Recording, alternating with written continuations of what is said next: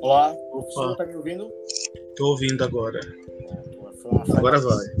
Agora vai. Então, galera, sejam bem-vindos ao Café Analítico, ao retorno.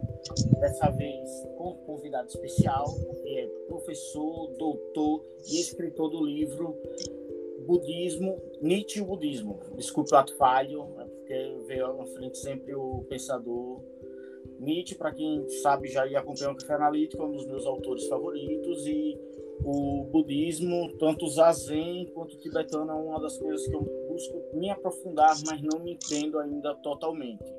Gostaria que o senhor se apresentasse e falasse um pouco sobre tanto a questão de doutorado, curso, o que, que levou a Nietzsche. O espaço é seu. Bom, é... obrigado pela, pelo espaço uma saudação aí para os ouvintes né, do, do, podcast. Bom, meu nome é Derley Menezes Alves e eu fiz esse doutorado na Federal da Paraíba, no Departamento de Ciência das Religiões, certo? É, e aí, bom, o, o tema da tese é, para, é uma comparação entre Nietzsche e o budismo e ao longo da pesquisa eu acabei encontrando um fio para fazer essa comparação nos conceitos de imanência e de transcendência, né?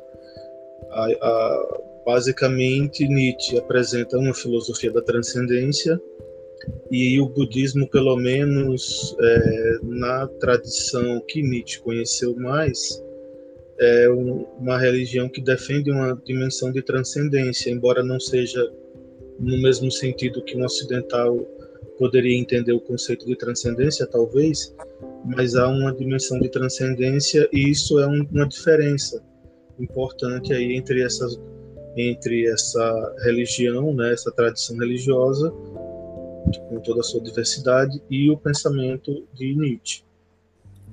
Eu, eu já tive uma experiência assim. O que meu interesse pela filosofia foi um médico que disse que eu tinha mais um perfil que eu era da de exatas e fui para filosofia e atuo como psicanalista e tento produzir essas questões de conteúdo. Ainda estou no processo de formação, filosofia, mas eu sempre trouxe uma coisa das minhas experiências passadas que era os diferentes conceitos de transcendência não só no naquela questão que as pessoas quando era da música tinham a questão meio a música provoca uma transcendência de te tirar da alma e se ligar ao universo uma coisa meio distópica com utópico uma coisa meio estranha fantasiosa no, no sentido.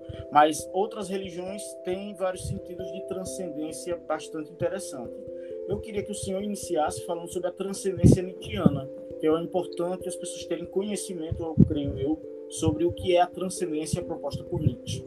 Veja, é, se a gente pega, é, por exemplo, Humano Demasiado Humano, né, comparando ali também com Além do Bem e do Mal, que é uma obra meio que irmã do Humano, e o Humano é meio que a primeira obra onde Nietzsche se apresenta como um filósofo é, por si mesmo, né? Não como um Schopenhaueriano como um Wagneriano. E nós vemos é, é, uma crítica profunda e mordaz né, que ele faz a todo tipo de concepção metafísica idealista. Né? Então, a ideia dele, primeiro, passa por uma crítica dessa ideia do idealismo e, portanto, de todo tipo de transcendência vinculada a qualquer forma de idealismo inclusive a crítica ao cristianismo e a crítica também ao budismo vai ter um pouco essa dimensão, né? Porque são religiões que apresentam uma meta a ser alcançada ou realizada é, num nível de realidade que não corresponde a esse mundo, né?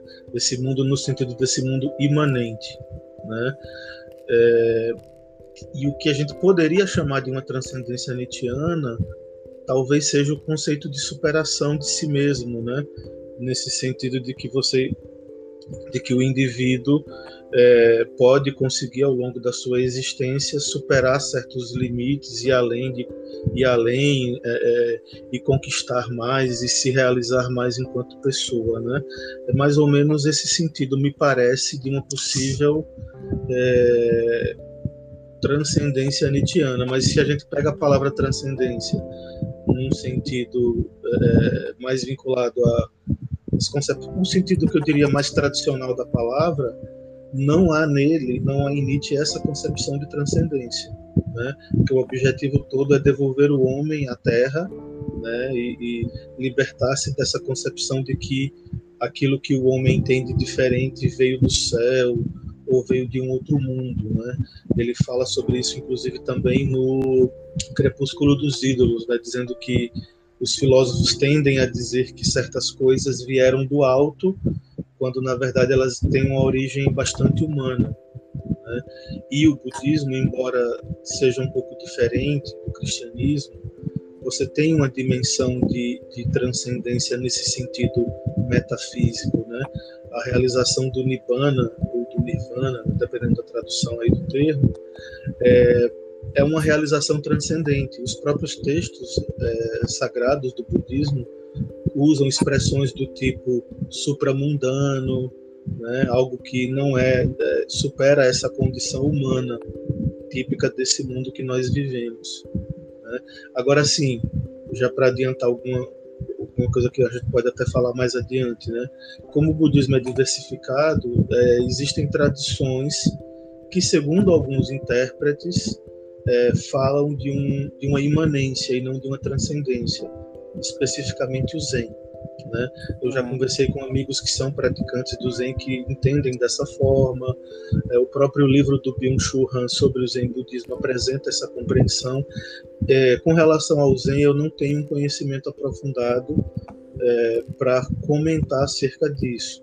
Mas, assim, eu escuto que os meus amigos que praticam o Zen dizem, só que talvez é, essa, essa imanência do Zen pode ser o jeito do Zen de dizer a transcendência budista. É, eu tenho essa hipótese, mas como eu não conheço muito bem, não conheço profundamente, e o Zen também é diversificado dentro dele mesmo, você tem várias escolas, então eu prefiro não dizer que, que eles estão errados ou certos. Né? Só digo que é possível pensar dentro da diversidade das tradições budistas, essa possibilidade de uma prática budista não transcendente. Mas entendo também que existem problemas aí é, é, em, em, se pensar assim, certo? Não é uma coisa que eu acho que é um que resolve bem não a questão do budismo, me parece, pelo menos. É, eu, eu sou assim, eu não posso, eu não digo que sou praticante do budismo, eu sou um apreciador de várias vertentes, tanto podcast anterior que eu tinha até encaminhado, foi que o Edu se interessou pela ideia que é, eu chamo de é, existencialismo, a espiritualidade da solidão, que é você conseguir, a partir de vários conceitos, sejam existencialistas, sejam ele cristão, seja ele budista, tupi, é, da Umbanda, qualquer um, você conseguir ter uma independência deles pela solidão e se conectar a si mesmo por meio da natureza do seu, do seu ser, né, seu eu. E eu vi isso bastante interessante, eu me assemelho a uma ideia parecida com a que o Arthur Schopenhauer, que o Nietzsche mesmo traz no Assim Falou Zaratustra, daquela questão do camelo, aí você passa para o leão, para depois você ir para a criança, que o Ambermensch seria meio uma criança, né? Que cria sua moral, tem um princípio criativo. Eu vejo de outra forma. Eu, na minha concepção, na minha independência de pensar, eu vejo de outra forma. Mas eu creio que, como o assunto é diverso e amplo, eu lembrei também do, da questão de Eric Fromm, que é o psicanalista que eu mais dedico à parte clínica, que é humanística. Ele traz um livro chamado é, Zen Budismo, Psicanálise e Zen Budismo. É muito interessante que ele fala sobre a anticiência, não a anticiência essa que está destruindo a sociedade contemporânea, mas a anticiência de tipo, nem a ciência toda vai resolver o problema. Primeiro você tem que se resolver com as emoções, semelhante à ideia do budismo, para depois você se resolver com as ideias da razão. Nietzsche procura uma perspectiva mais ou menos assim, ou é uma coisa que se dissolve nisso? Veja, é... primeiro, assim, sobre essa questão, é importante a gente sempre localizar é, o budismo ao qual estamos, do qual estamos falando, né? Por exemplo, no caso de Nietzsche e de Schopenhauer, assim, o século XIX do geral ali, até talvez primeira metade do XX, você vai ter principalmente o budismo Theravada como sendo a principal referência de budismo, certo? Porque foi o que os europeus acabaram descobrindo, é, um dos primeiros a ser descobertos, mas ele tinha um cânone todo consolidado, uma literatura toda consolidada, uma nitidamente uma tradição consolidada única ali, né? E por conta dessas características e da antiguidade, da relativa antiguidade em relação a, a outras escolas, eles acabaram sendo o Theravada acabou sendo considerado é, a, a, o budismo mais verdadeiro, enfim, o mais antigo, mais original. Esse tipo de, de, de consideração é, sim, é relativa, né? A gente sabe que tem várias várias questões aí envolvendo o desenvolvimento, mas realmente é uma escola que vem de uma fonte um pouco mais antiga, né? Então foi essa fonte que Nietzsche conheceu mais por vias indiretas, certo? O, o que ele leu mesmo, principalmente ao longo da vida dele, foi um livro, foram livros de orientalistas, né? É, então ele conhecia principalmente por Oldenberg, o Hermann Oldenberg, que escreveu um livro Buda, sua vida, sua vida, sua comunidade, seu ensinamento, alguma coisa assim. Eu não lembro exatamente o título não. Ele leu várias vezes esse livro e era uma das principais fontes dele, né?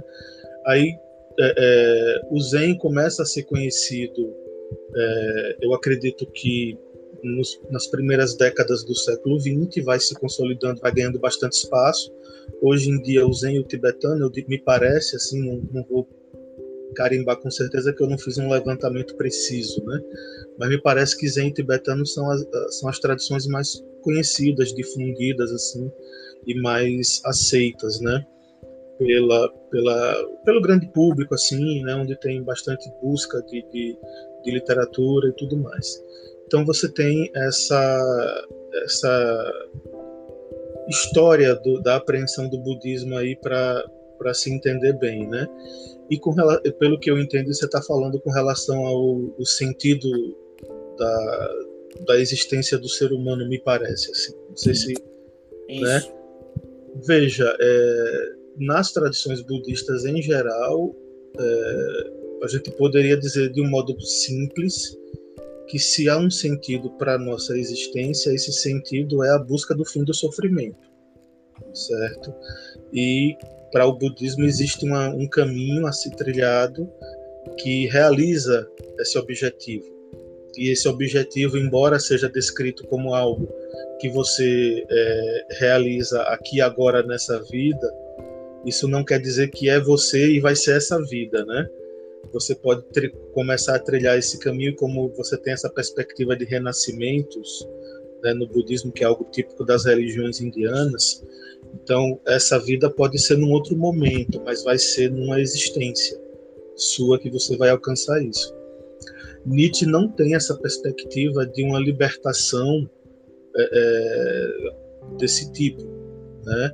O que me parece que você encontra em Nietzsche é o assim o heroísmo da vamos dizer assim, a descoberta do eterno retorno e o heroísmo da aceitação do eterno retorno, né? E essa vida onde você diz sim e que se repita aquilo que você viveu. Né? Então me parece que no caso dele você tem mais essa perspectiva de uma dimensão é, de, de, não sei, talvez um enfrentamento heróico da, dessa condição humana, né? uma aceitação heróica dessa condição e viver de acordo com essa condição de ser esse ser que não é transcendente, que não tem uma alma imortal, né? E que vive esse mundo e apenas esse mundo. E aí Nietzsche radicaliza, né? Com a ideia do eterno retorno, que não só é viver esse mundo, como é viver esse mundo de novo, e de novo e de novo. Né? Então você tem essa diferença aí, quer dizer, se no budismo você tem entre bem entre aspas, né, um ponto final para o sofrimento, não, assim é um ponto final para o sofrimento, certo? É, eu coloco entre aspas porque o Buda não diz nada sobre o que há depois disso. Né? Não, essa reflexão não cabe para a gente. No caso dos textos religiosos sagrados do budismo não, não especulam sobre isso. Né? Então há um fim, a ideia de um fim para esse ciclo. Né? Enquanto não, não se alcançar esse fim, o ciclo se repete. Em Nietzsche é diferente porque não há fim. O objetivo, na verdade, é abraçar o ciclo, o cíclico, né? Eu acho isso bem interessante, esse ponto de diferença aí entre, entre Nietzsche e o budismo. Sim, é uma coisa bastante interessante que clinicamente eu já trabalhei com isso. É, quando alguns pacientes chegaram e muito que Nietzsche traz muito aquela questão de não ter o ressentimento, né? De você não carregar o cadáver de quem você foi ontem hoje, é uma, uma visão minha. Hum, não posso dizer que é assim literalmente, mas eu vejo uma questão muito do ressentimento. Para você superar o ressentimento, você tem que aceitar ele como é na, na clínica analítica, na clínica Sim, e assim é curioso, né, que no budismo você tem essa. Eu não, não vou dizer que a terminologia é exatamente essa, mas você tem essa ideia do, do desapego, inclusive o desapego com relação às ofensas, né, sofridas. Então você não, se você aceita a ofensa e você carrega a ofensa com você, aí você já está num estado mental que não é saudável. Você tem que é, lidar com, com com esses estados mentais e aprender a observá-los e não se apegar a eles, né? Porque se você se apega a eles, você se engaja na, na lógica do sofrimento. Inclusive, Nietzsche é um dos elogios que ele faz ao budismo na comparação com o cristianismo, né? É que o cristianismo acaba valorizando muito essa dimensão do ressentimento e o budismo não tem essa não tem esse aspecto, né, do ressentimento. Então, aí na clínica, quando eu comecei a iniciar até as, as pessoas que se candidataram, né, os voluntários, eu disse bem assim, ó, vou tentar em uma abordagem meio diferente, pouco lida, mas vamos usar um pouco de Nietzsche. Eu usava umas falas do Nietzsche e eu trazia sempre até o ponto em que a pessoa percebesse que bem assim, cara, não me arrependo mais de nada do meu passado. Eu sou quem sou hoje por minhas escolhas, minhas falhas, sabe? Aquilo de, ó, larguei uh, o caos lá do meu passado e vou viver um novo caos agora. Eu vejo que clinicamente isso funciona dentro da terapia, sabe? Mas ele não é um, um funcionário de guardar o ressentimento, como no, no budismo eu vejo que é tipo deixar passar e não levar aquilo. Eu trago mais uma questão existencial, como o Sartre diz, né? Não importa o que os outros fazem com você. O importante é o que se faz com o que os outros fazem. Sim. Então, eu tento fazer. Não, eu não chamo de transcendência porque eu acho que transcendência é uma palavra muito mais espiritualizada. Mas eu tento sublimar aquilo uhum. que, ó, tornar o ser humano menos é, sofrido e doloroso Nietzsche, eu acho que ele abraça a questão de, tipo, ó, sofrer, viver, né, tipo, viver, sofrer como Schopenhauer. Mas eu vejo que Nietzsche é, ó, a gente vai sofrer, a vida tem sofrimento, mas é preciso saber aproveitar, gozar dos prazeres que tem a oferecer momentâneos. Seria isso uma proposta quase espiritual nietzschiana? É, a palavra espiritual talvez não se, não me assim não é tão adequada, mas é o eu diria que é o equivalente nietzschiano de uma perspectiva espiritual, com certeza, sim, né? É, por exemplo, no budismo você tem, tem uma recitação budista que diz assim: é, Eu sou herdeiro das minhas ações, nascido das minhas ações. Esse reconhecimento de que nós somos o resultado das nossas ações, né? E a ideia de que, mas aí você tem toda a questão da estrutura moral do universo, enfim, que você é, existem ações boas e ações ruins, e se você executa ações boas, você acaba se purificando e é, isso pode trazer uma melhora na sua condição espiritual de longo prazo, né? Mas assim, com certeza essa dimensão nietzschiana de você, essa perspectiva nietzschiana é, mesmo sem essa, essa noção de uma transcendência espiritual e uma realização espiritual, ela, ela é uma, ela seria com certeza o equivalente dele é, de algum tipo de espiritualidade. Embora eu não usaria a palavra espiritualidade para se referir a isso, porque eu acho que Nietzsche não, não gostaria muito de, é. de, ver, de ver o seu pensamento associado a alguma coisa espiritual nesse sentido, sabe? Meio que espiritual, religioso, essa coisa assim. É porque eu tenho uma visão bastante, no caso de espiritualidade, uma percepção minha e de algumas é, linhas da filosofia, que eu, tipo absurdismo, ou a própria questão que Simone de Beauvoir, o existencialismo, que Simone de Beauvoir traz, a questão daquele amor livre e tal. E todos eles tratam a questão de espiritualidade em alguns cantos, não com uma perspectiva negativa. Eles são ateus, eles ó, a, abandonam, mas a espiritualidade no sentido lá grego, você ter um, a espiral da vida. Tem a alma, que é a psique, que é o sopro de vida, pronto, massa. E a espiritualidade é aquilo que compõe o ser, né? É porque, eu, na minha visão leiga, no assunto de religiões, que eu só gosto de ler, entender, não pratico, mas na minha visão leiga eu vejo que eles levam a questão da espiritualidade, como Nietzsche traz, para quebrar a, a uma questão metafísica, sendo que não é a ideia que eu tento entender de Nietzsche que ele traz, ó, não é metafísico, é tudo sensorial, é tudo perceptível, você precisa de raiva, você precisa de tristeza, precisa de alegria, precisa ele, tudo que precisa e compõe o ser humano faz parte daquela questão do, do, do, do alma, vamos dizer assim, nietzschiana, tirando o espírito, né? É uma visão. Uhum, sim. Não tenho, não tenho certeza que quem é mais à frente tem a, a palavra nisso aí é o senhor. Não, eu concordo com todas essas caracterizações que você está tá colocando como típicas da existência humana. Você vai ter avaliações da existência humana similares a essa, tanto, por exemplo, no budismo você vai ter também, é, no próprio cristianismo. Se você pegar as análises que Schopenhauer faz do cristianismo e os elogios que ele faz ao cristianismo, ele localiza essas coisas, né? O ponto que para mim é, o, é, o, é, a grande questão e é onde eu centrei a minha argumentação é exatamente nessa questão da imanência e da transcendência, né? Porque você tem tu, todas essas considerações sobre o ser humano também nas religiões, né? sobre a, uma, uma condição existencial humana, é, sobre as paixões humanas. Vou falar termos assim, tudo talvez em, uma tradição ou outra tenha alguma terminologia específica, né? Mas todas essas coisas que fazem parte da condição de ser humano, né? Ou da natureza humana, enfim.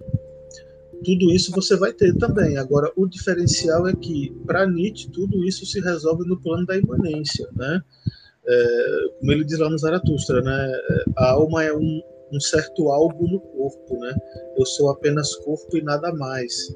Então não há que se falar em nenhuma dimensão incorpórea né, para o pensamento dele ou para o modo como ele entende a condição humana e as resoluções que o ser humano pode fazer, o modo como o ser humano pode é, é, resolver sua, os seus problemas existenciais. Né?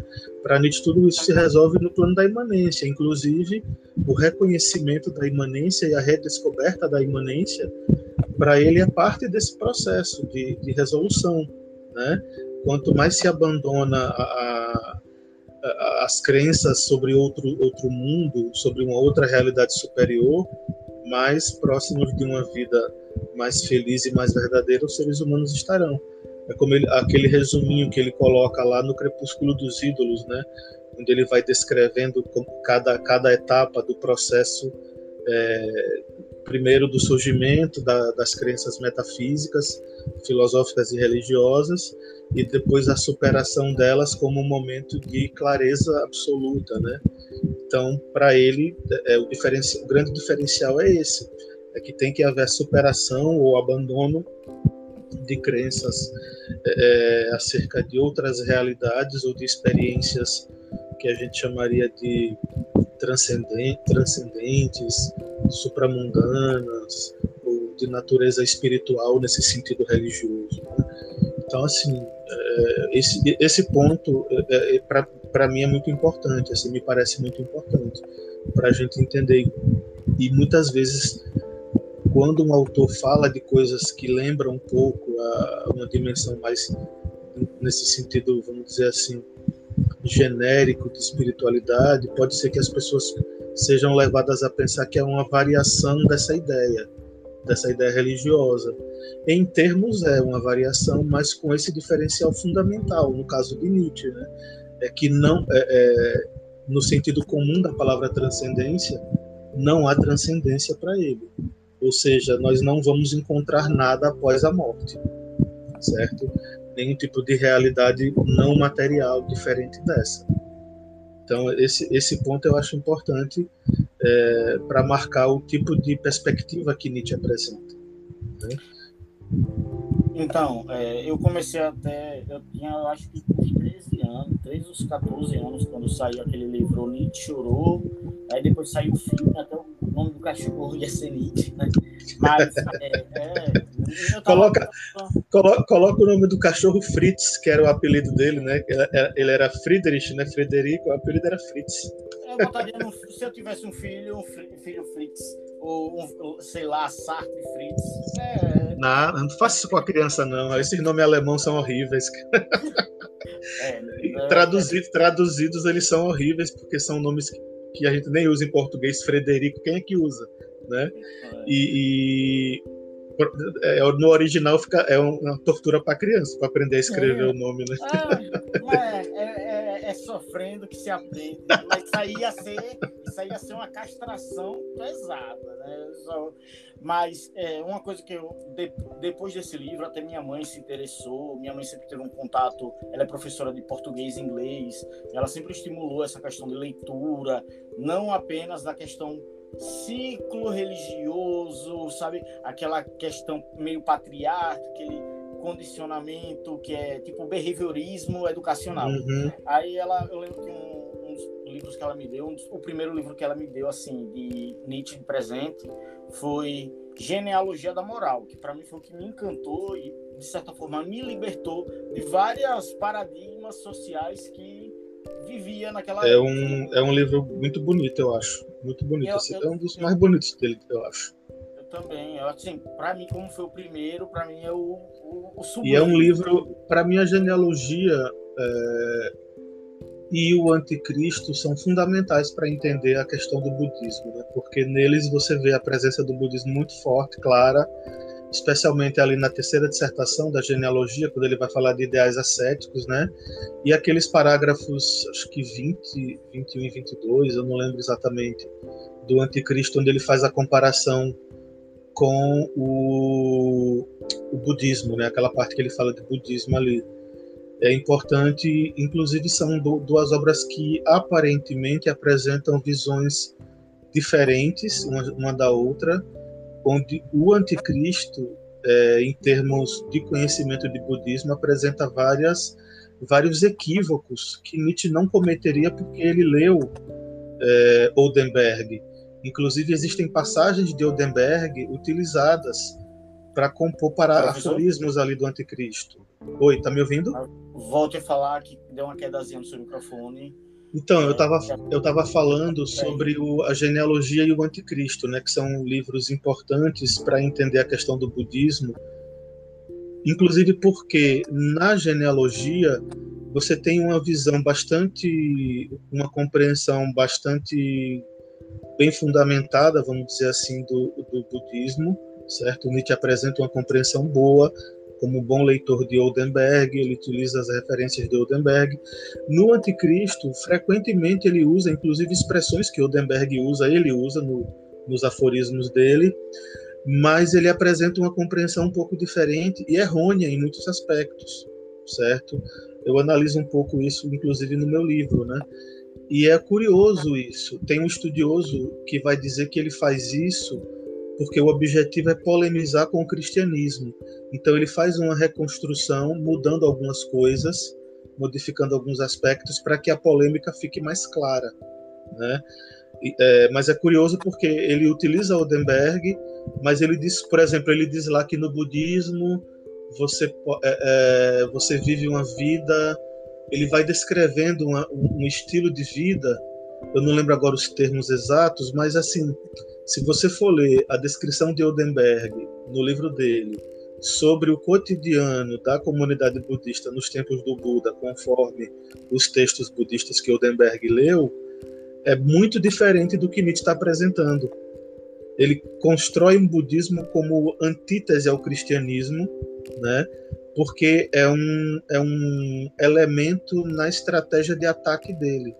Isso é bem curioso, essa estratégia. E na genealogia ele está mais descrevendo de um modo mais, vamos dizer assim, baseado mesmo no material e não está fazendo esse tipo de especulação, esse tipo de reconstrução, certo? É bem interessante. Eu, eu inclusive escrevi um pequeno artigo depois da tese só explorando essa questão na genealogia e no anticristo. Se o caso o senhor queira me enviar, seria é um, é um das leituras fora clínica, né? Eu gosto muito da questão de ler e ver se encaixa ou não com minha perspectiva de vida, tanto na filosofia, tanto é que eu não gosto tanto dos neoplatônicos. Eu, eu acho o neoplatonicismo uma coisa meio entediante, na minha concepção. Eu não posso dizer que essa tem que ser, só que é, eu viajo mais na questão do existencialismo por isso, da questão de responsabilidade perante o que está acontecendo hoje e o que você pode ou não fazer para mudar o amanhã. O existencialismo traz uma questão bastante, na minha visão, ainda breve, né, de curta duração. E uma coisa que eu consegui no Genealogia da Moral foi separar isso sobre esse, essa culpa cristã, esse peso cristão, esse, essa sobrecarga que o cristianismo traz de ofertar. Tipo, ó, você vai ser, viver para servir e eu vou viver para ser servido.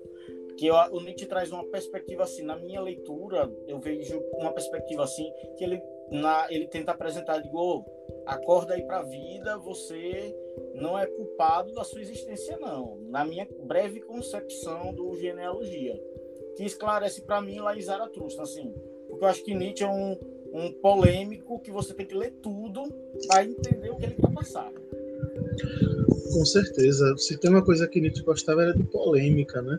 Eu considero a, a análise do, do, ascetismo que ele faz na genealogia importantíssima, né? Para para compreensão do para uma certa compreensão do fenômeno religioso e de aspectos sociais vinculados, né? A isso também. E o curioso, eu, eu não conheço muito bem ainda, mas é, existem autores religiosos, cristãos no caso, né, que fazem um, um, um balanço dessa crítica nietzschiana, né, e me parece uma linha de, de investigação bem interessante, assim, é, saber o que é que o que é que os cristãos falaram depois da, da, dessas obras se tornarem é, tão influentes, né, e estimularem tantas reflexões, né? porque a gente às vezes pode ter a impressão de que o, o, o cristianismo está ali parado exatamente naquele ponto que Nietzsche critica. E talvez não, né? Eu não, não li ainda, eu conheço algumas coisas muito superficialmente, mas não não li, não li ainda. Estou para ler e para saber até que ponto há realmente uma investigação é, substancial ou não acerca dessa, desse impacto, né? da, da reflexão de Nietzsche. E uma coisa que eu queria mencionar também, eu tinha esquecido, é, com relação à relação entre budismo e ciência, né? É, tem todo um discurso, né, que fala sobre o ponto do ensinamento budista que tem paralelos na ciência, em alguma ciência, né? Dependendo, você pode falar da psicologia, tem gente que faz esse tipo de comparação é, ou coisas da. Eu já vi até gente fazendo uma comparação com biologia, né? Então, é, e essa retórica, é, é, durante muito tempo, ela foi muito favorável e ela ajudou, de fato, o budismo a, a, a chegar no Ocidente e ajudou, inclusive, as próprias comunidades budistas do Sri Lanka, naquela região ali, a se posicionarem diante da, da, presença do colonizador e do colonizador que queria converter né, as pessoas ao cristianismo. Só que essa concepção de um budismo como alguma coisa científica, ela, é, ela tem certos limites e a gente tem que ter cuidado com essa ideia, né? É, porque o discurso científico, o modo científico de argumentar e de proceder é bastante diferente do modo religioso, né? E as práticas budistas não são práticas que o Buda está oferecendo para a gente como se fossem é, ensaios clínicos duplo cego para fazer num laboratório. São coisas que, se você for ler os textos, ele descobriu isso baseado em ensinamentos de ordem religiosa. Né? Por exemplo, é, uma comparação que eu faço é, no meu livro é a seguinte: a ideia de anatta no budismo, né? Anatta é o conceito budista de a gente traduz hoje em dia como não eu, né? Já foi traduzido como salvo engano, foi insubstancialidade no século XIX, algumas, algumas traduções. Hoje em dia se usa não eu por ser a negação do ata, que é o eu do, do brahmanismo, né? que é uma, a religião ali contemporânea, uma das, das religiões contemporâneas com as quais o budismo está dialogando, o Buda dialogava frequentemente. Né? Então, o conceito de anatta no budismo, o Buda é, é ele tem uma experiência de ordem que a gente poderia chamar de mística, né? dessa, dessa dimensão do, da ideia de que não há um eu substancial contínuo. Né? E os textos budistas descrevem que a prática da meditação pode levar a essa experiência o praticante. Tá? E quando Nietzsche fala sobre a ideia de que nós não somos uma unidade, ele está usando argumentos da ciência do século XIX.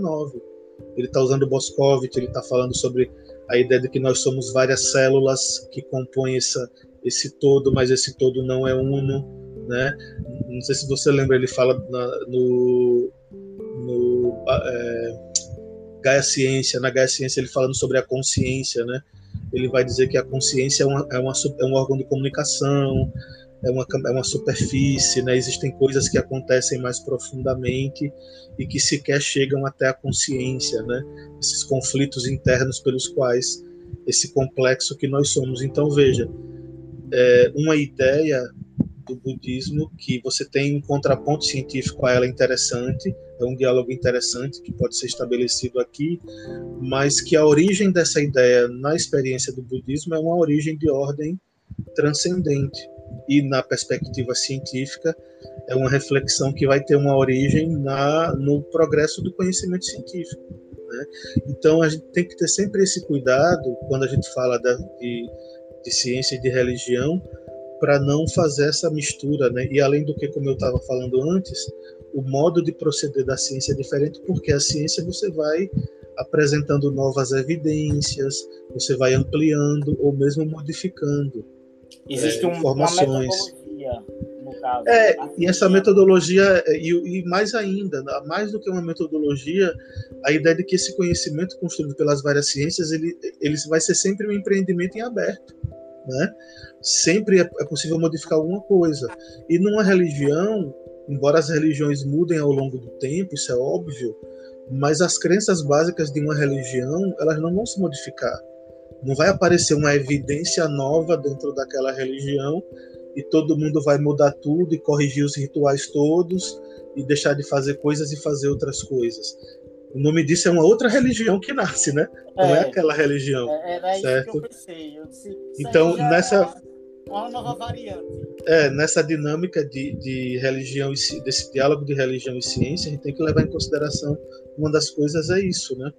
Tem mais coisas. Eu falei disso porque é um assunto que me interessa desde, desde a época da, que eu estava escrevendo e eu estou buscando ler mais sobre esse assunto especificamente agora, no geral religião e ciência e especificamente as relações históricas do budismo com a ciência, que são relações muito profundas. Até hoje as pessoas não é estranho alguém dizer que o budismo é uma religião científica ou que nem é uma religião é muito mais uma terapêutica ou uma filosofia ou um modo de vida né e assim eu, eu defendo que embora seja possível ver dessa forma eu acho que é, se a gente for analisar os budismos historicamente, as tradições que existem, elas são religiões, todas elas. Elas têm todos os elementos para serem entendidas como religiões, e isso não é um problema, não é algo que inferiorize, é apenas uma característica.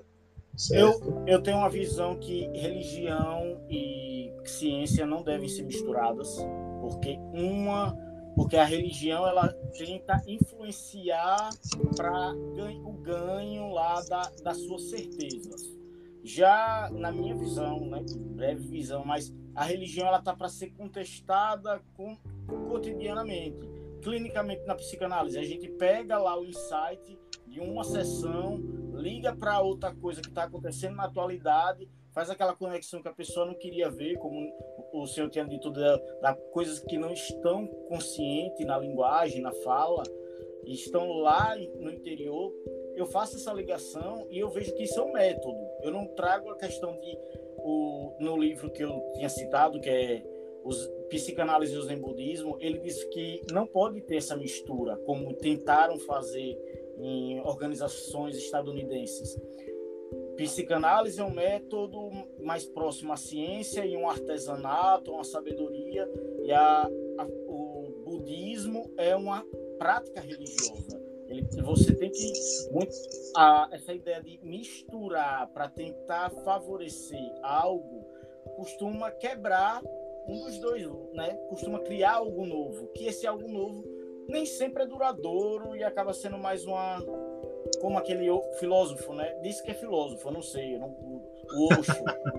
Dizem Sim. que é filósofo. Ah, é... cara, eu não vou nem falar de Osho, senão vai, a gente vai falar mais 40 minutos aqui. eu fui um, durante um tempo eu fui simpatizante do, do movimento dele. Hoje em dia eu não sou mais não, mas já fui. Eu, eu li ele em um momento de crise, não nego, sabe? Ele me ajudou a perceber só uma coisa, mas a questão dele da felicidade, da alegria, para mim é uma coisa insustentável. Agora sim, é, voltando um pouquinho para a questão da ciência e da religião, é, se você pegar a literatura sobre o assunto, em português a gente tem um livro, né, da, não sei se você sabe, tão, eles estão, tem uma, acho que a geração editorial, não me recordo agora, que está lançando aquela Cambridge Companions, que é, não sei se você conhece essa coleção da Universidade de Cambridge, é a editora Ideias e Letras, perdão, corrigindo aqui. É, eles estão lançando essa, essa série Cambridge Companion, tem vários autores e assuntos, né? Aí tem o Cambridge Companion to Nietzsche, o Kant, Schopenhauer, e tem um só sobre religião e ciência. E tem em português ele. Eu comprei, eu li recentemente, e assim, e o livro de um cara chamado John Hadley, esse não tem, tem traduzido de Portugal, mas eu não tenho, eu tenho inglês. É um, acho que está esgotada essa, essa edição, que é um, acho que é o um livro clássico sobre o tema, né, sobre religião e ciência em geral. E daí você tem a origem dessa dessa concepção de que religião e ciência são antagonistas e tudo mais. Ela se origina em dois livros, né, que foram escritos no século XIX é um cara chamado Draper e o outro chamado White, salvo engano. Então esses livros vão apresentar, vão ajudar a construir essa concepção dessa desse antagonismo insuperável, mas assim, historicamente, se você analisar, existem fases da história onde você tem uma convivência pacífica entre religião e ciência. E no caso do budismo, é, é, eu, eu entendo o seguinte: é possível um diálogo interessante entre ciência e budismo. Esse diálogo acontece em alguns aspectos, né? Essas investigações sobre meditação, sobre mindfulness. Existem exageros? Na minha opinião, existem sim. Agora, em princípio, os exageros não, não anulam a, a, a importância desse tipo de investigação. Né? Algumas pesquisas são, são bem boas, inclusive, sobre esse, esse tema, né? Mas, assim, é, eu acho que é possível fazer um diálogo interessante sobre esses assuntos, né? pegando uma religião específica ou uma outra, e como as pessoas são religiosas, a grande maioria, e religião nunca vai desaparecer, esse antagonismo é, precisa ser mais bem compreendido, né? nos seus limites, naquilo que ele tem de, de, de é, é, útil, interessante, Né? E assim, a gente não pode simplesmente. Ter, existem é, é, visões religiosas que realmente são são complicadas, né? Dentro de várias, de todas as religiões. Mas em princípio eu, eu entendo que o diálogo é possível, né? E que é muito interessante, é muito rico, inclusive, quando a gente pega para fazer um, um diálogo sem sem querer converter uma coisa na outra, né? Você consegue fazer coisas bem bem interessantes. Então, eu, assim. eu acho interessante isso, de você olhar em terceira pessoa. Eu, com um olhar científico, dou aquela visão sobre é, como a religião pode ser vista e do olhar religioso eu tento compreender aquilo que vai me favorecer para o ser humano continuar vivo.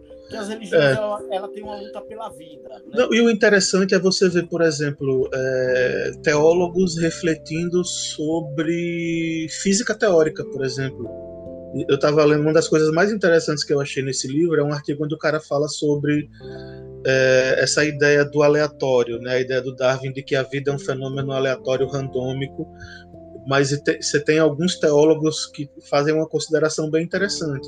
Se você pega as condições iniciais do universo, delas deriva tudo mais que aconteceu no universo. Ou seja, a vida como a gente conhece na Terra não existiria se as condições iniciais do universo fossem diferentes. E aí eles usam isso para colocar que tal que a gente pode pensar que não é aleatório, né? Assim, eu não sou é, é, cristão, né? Não acredito numa divindade que criou e que conduz, mas eu acho esse argumento muito interessante. Eu acho que é um argumento que gera um debate bem interessante. É, é um debate que eu lembro quando eu fiz alguns, eu fiz um retiro budista do humanista e humanístico que tem aqui. Eu tenho até os livretozinhos, os livrinhos tanto de, da medicina budista, que eles têm um tipo de medicina não no sentido de cura física, mas do tratar o sofrimento, Uhum. Eu não, eu, eu conheço só por cima esse budismo humanista. Se você é, tiver algum, algum link para alguma coisa, mande para mim depois. Eu queria dar uma olhadinha. Eu vou ver. Eu tenho o, eu acho que eu tenho em PDF algo que eu tirei da, dos livretos, sabe? Dos ensinamentos. Porque eu tenho um problema de visão, aí eu tenho que usar, às vezes, lupa. Mas uhum. eu encontro no meu arquivo. Ah, cara, eu tô, eu tô usando lupa para ler à noite, cara. Eu tenho ceratocone tá controladinho, sabe? Mas algumas letras à noite eu não consigo ler, não. Eu tenho... Aí eu uso uma lupa de vez em quando.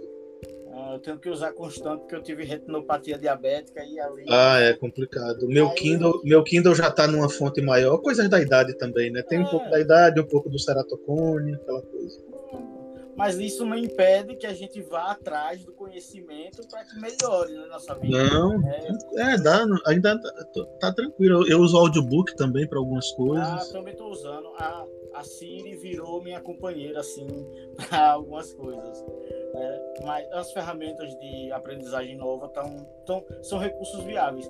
Mas um ponto que eu achei muito interessante que você trouxe da, é uma quase cosmológico, isso do do universo, mudanças de variáveis, não existiria vida. O, o, budismo tem uma parada meio assim, que é tipo, então, tá tudo interligado de alguma forma. Veja, é assim, existe uma cosmologia budista, certo?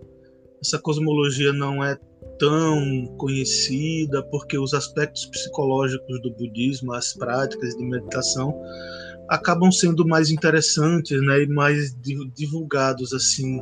Mas se você for ler os textos, você vai encontrar uma cosmologia de estrutura bastante indiana, inclusive a ideia de que o, de que o universo tem momentos de expansão e de retração, essa ideia de, de que o universo é, termina e recomeça, né? Você vai encontrar essa ideia no budismo, na cosmologia Theravada, você tem a concepção de um universo único. Na cosmologia que está presente numa, num, num filósofo é, chamado Vasubandhu, que não é do Theravada, é de uma tradição que vai desembocar no Mahayana, né? Vasubandhu escreveu um livro chamado Abhidharma Kosha, e aí na, nessa cosmologia, conforme a leitura dele, não existe um universo, são vários universos. Então, um universo se acaba, um outro começa e por aí vai. Eu acho bem interessante essa diversidade aí semelhante de cosmologias. Ideia, semelhante à ideia de, é, do aquele autor que eu até eu esqueci agora, Stephen Hawking. Né? É, tem, tem umas coisas, é, tem, tem umas coisas parecidas assim, né? Então assim, a gente de fato você encontra uma, cosmo, uma cosmologia no budismo, embora não seja um assunto tão é, no, no centro dos interesses, né? Até porque é uma cosmologia de ordem religiosa, ela tem um aspecto simbólico muito forte, né? Porque ao mesmo tempo que ela é uma cosmologia, ela também descreve os estágios do caminho espiritual do budismo, quer dizer, para o budismo, o local onde você está no universo também diz algo sobre o seu local no caminho rumo ao fim do sofrimento. Né? Então, nós humanos estamos aqui nesse local, é porque o nosso karma nos, nos faz nascer aqui. Né? Seres mais elevados renascem em locais mais elevados. Né? Então, você tem toda essa questão aí dessa estrutura, mas acaba não sendo algo tão, tão é, divulgado, até porque também se você for não o, aparece tão pouco no cânone que acaba não sendo algo que, é, que também seja central para a própria religiosidade do budismo. Né? Não é algo não é algo que a gente é, é, precise dominar para poder praticar, etc. Compreender ajuda, você tem uma, uma, mas assim não é algo fundamental, né? É algo mais profundo para quem quer se aprofundar naquilo dali é, e você, eu, eu entendo também que você pode fazer, pegar essa cosmologia e estabelecer uns diálogos com a ciência, é, pegando diferenças e semelhanças, porque nunca há só semelhanças e nem só diferenças. Você tem diferenças, tem semelhanças. Então é possível um diálogo bem interessante aí, comparando essas concepções. Tem um estudioso, salvo engano, o nome dele é Donald Lopes. Ele escreveu um livro muito interessante chamado The Scientific Buddha, que é o Buda científico, onde ele analisa esse indivíduo que ele chama de Buda científico, que foi esse Buda construído pelos orientalistas e por budistas ao longo do século XIX e parte do século XX, né? Esse Buda que originou toda essa questão do budismo como uma religião científica e tal. E ele mostra que existem aspectos do ensinamento budista que não se harmonizam com algumas teorias científicas, inclusive, que são diversos, né? E tem outro livro dele mais extenso, que é o, acho que salvo engano, o nome é Budismo e Ciência, um guia para os perplexos. Os dois não têm tradução, certo? São, estão em inglês. Aí nesse ele analisa um pouco mais. Esse fenômeno também é um assunto que eu estou estudando agora para essa pesquisa que, se eu conseguir ter tempo, eu vou fazer um dia sobre o budismo, as relações entre budismo e ciência. Ótimo. Professor, a gente está chegando ao final do podcast, pelo tempo também, que tem algumas divergências. Você quer deixar um recado? Ó, oh, gente, eu indico, eu já comprei o livro. Meu irmão até viu o livro na livraria e disse, Eric, eu tenho um Buda tatuado. Né? O, uhum. eu, tenho, eu tenho o Buda por conta de Siddhartha, da história de Siddhartha. Uhum. Não Sim. pela transcendência. Uhum. Aí é, ele disse: oh, você que gosta desse negócio do budismo, tem um livro aqui, é Nietzsche o budismo, que não leva tal. Eu disse: agora não, que eu tava. Ah, ele viu, ele viu onde? Foi aqui, foi em Aracaju? Foi, ele vinha em Aracaju legal, em, alguma, legal. em alguma livraria. Então, por, quando Edu falou, cara, tem um professor amigo meu que ele trabalho autor desse livro. Eu disse, não, eu nem acreditei inicialmente. Aí eu até comentei, eu comentei com outro amigo, eu digo, não, epa, tem, tem alguma coisa aí. E foi uma satisfação conhecê-lo. Espero que te, queira participar mais de alguns podcasts, né? Muito interessante. Só chamar, tendo tempo livre, eu tô aí. E meu recado é, eu, tô, eu tenho livros para vender aqui, é, você compra comigo, já recebe autografado. É, para fora de Aracaju é, tá saindo mais 10 reais e pouquinho de correio e eu tô dando um desconto, fica em 50 reais, mais esses 10 fica 60 e 60 reais e 70 centavos, salvo engano. Aí eu mando para qualquer lugar autografado. Posso demorar um pouquinho porque tem que hum questão de pandemia e tal. Quem tiver em Aracaju quiser comprar comigo, pode me procurar na, nas internet. Eu estou no Twitter, é, arroba Derley Alves.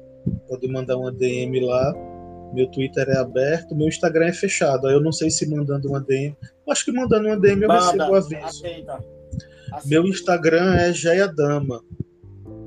J E-Y-Y-A-T-H-A-M-M-A, que é o meu nome budista, né? Quando eu me tornei budista, eu recebi esse nome, aí eu acabo usando ele para o meu, meu Instagram. Aí a pessoa pode entrar em contato e, e acertar. Aceitando o Pix, que é... Tem, tem Pix, tem Pix. Tô só tô, Pix ou transferência, a pessoa que prefere, o pessoal tem preferido Pix. Eu, eu, eu ainda devo ter alguns exemplares aqui. Então, eu como eu comprei o meu no, no Amazon, ainda não chegou, posso mudar o endereço. Eu acho que eu vou pegar esse e-mail e mandar para uma amiga, meu. O, o autografado eu compro com o senhor já é breve, né? Eu, pode, eu, pode fazer. Já é autografado, né? Já, já mando com autógrafo já. Pronto. Muito obrigado, professor. Eu que agradeço. Até mais. Até mais, abraço a todos. Tchau, tchau.